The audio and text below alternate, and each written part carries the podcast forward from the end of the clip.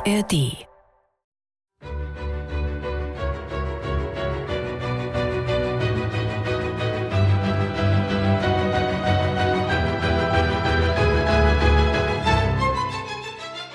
Das ist der Sound eines dramatischen sozialen Aufstiegs. Und doch ist hier mal wieder fast gar nicht so, wie es scheint.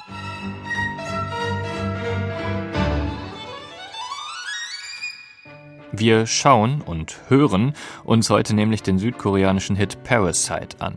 Der erste nicht-US-amerikanische Film, der einen Oscar als bester Film gewinnen konnte. Und ich kann schon mal verraten, der Score von Komponist Jung Jae ist ebenso vieldeutig und voller Anspielungen wie die Filmparabel selbst.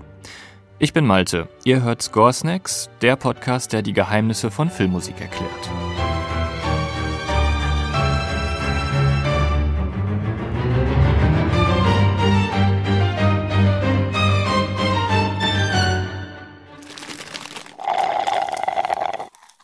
Score Snacks die Musik deiner Lieblingsfilme. In Parasite von Bong Joon-ho treffen wir die vierköpfige Familie Kim. Sie lebt in einem ziemlich heruntergekommenen Viertel in einer Souterrain-Wohnung, halb unter der Erde. Und zu Beginn des Films ist erstmal nicht klar, was Parasite eigentlich ist. Ein Drama, eine Komödie oder ein Thriller. Auch Komponist Jung Jae lässt uns in seinem Soundtrack noch im Dunkeln. Dieses Klavier, das kann wirklich alles sein. Wehmütig, hoffnungsvoll, irgendwie nichtssagend.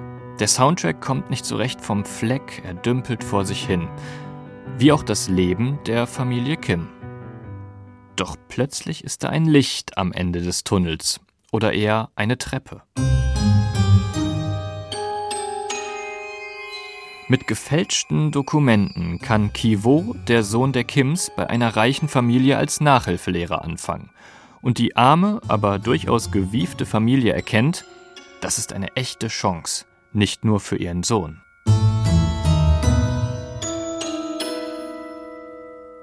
Die Musik bekommt mehr Farben und hat einen lauernden, verschlagenen Charakter, fast wie bei einem Krimi. Die Familie Kim hat jetzt wortwörtlich einen Fuß in der Tür der Villa der reichen Familie Park. Und das ist der wahre Beginn der Geschichte von Parasite. Auch im Score.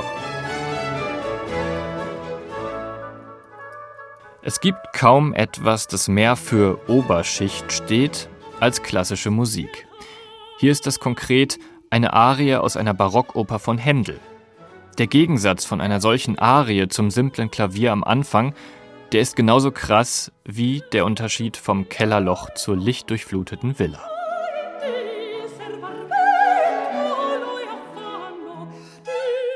Zweimal gibt's in Parasite Musik aus Händels Oper Rodelinda. Nicht zufällig, sondern eine Anspielung. In der Oper geht es um den Kampf um einen Thron, um einen sozialen Aufstieg.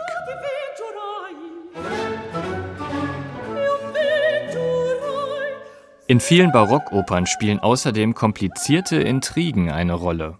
Auch die Kims starten jetzt eine List. Mittlerweile sind sie alle als Angestellte bei der wohlhabenden Familie Park untergekommen, als Fahrer, Kunstlehrerin und zur Nachhilfe. Nur eine Position konnten sich die Kims noch nicht erschleichen. Die Haushaltshilfe sitzt felsenfest auf ihrem Job. Noch.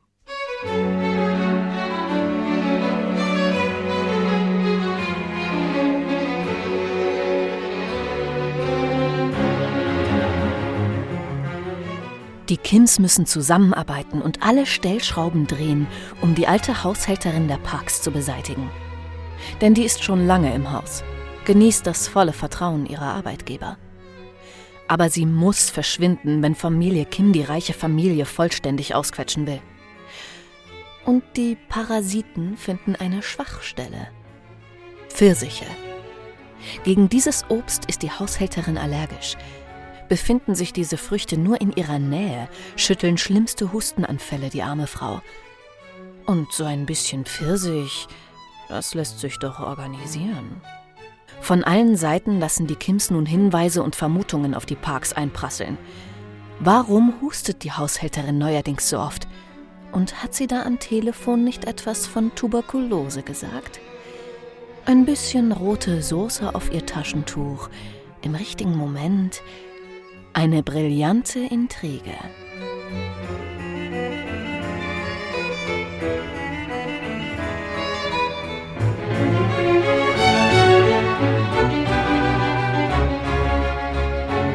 Jung Jail komponiert für diese geniale Collage das Herzstück seiner Filmmusik, A Belt of Faith. Der Komponist selbst spricht von Nonsense-Barock.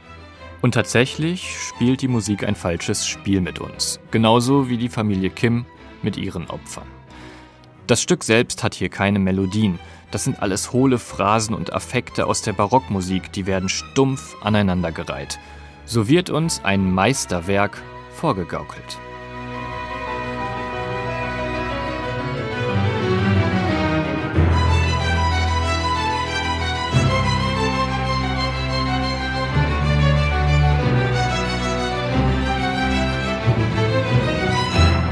Zum Ende der Collage laufen alle Stränge der Intrige zusammen, bis sie mit dem blutigen Taschentuch endlich Sinn ergeben.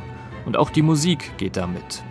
Cembalo, Streicher, Klavier und Pauken, alles wird cineastischer und steuert auf ein Ende dieser inszenierten Seifenoper zu. Ein gutes Ende, zumindest für Familie Kim. Aus der Dramatik in Moll wird ein triumphaler Schlussakkord, der in Dur aufgeht, genauso wie der Plan der Familie. Unser kleines Sozialdrama ist musikalisch zu einer großen Oper mutiert.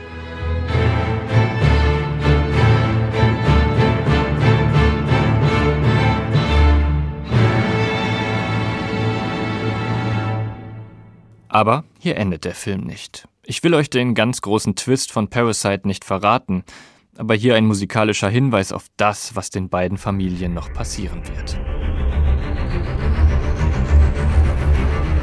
Jung Jail wirft uns unvermittelt in einen Horrorfilm, der ganz zum Ende des Films zur völlig überspitzten Satire wird. So klingt's, wenn die reiche Familie Park ganz naiv und fröhlich eine Sonntagmorgenparty vorbereitet.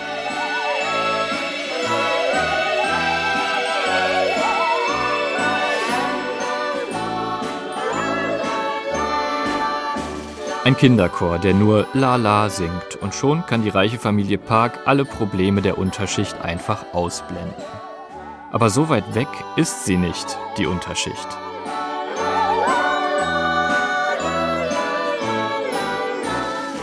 Ja, ja, der Aufstieg, das Leitmotiv in Parasite. Sind wir also am Ende irgendwo oben angekommen?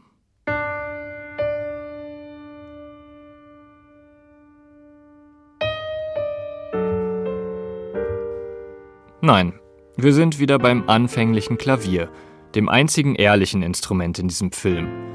Alles andere in dem Score ist musikalische Maskerade, Intrige und Gesellschaftskritik, die auch im Abspannsong nicht aufhört.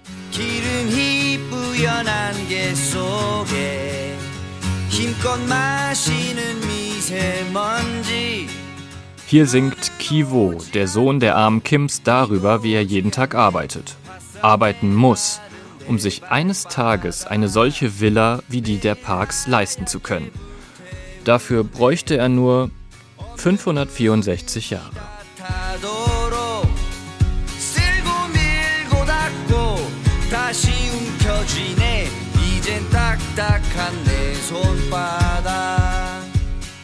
Host und Skript Malte Hemmerich. Headwriter Jakob Baumer. Redaktion Chris Eckert. Sprecherin Henriette Schröers. Assistenz Annika Kichle. Wir haben die Musik deines Lieblingsfilms noch nicht besprochen? Das lässt sich ändern. Schreib uns einfach eine Mail an podcasts.swr2.de oder einen Kommentar in deiner Podcast-App.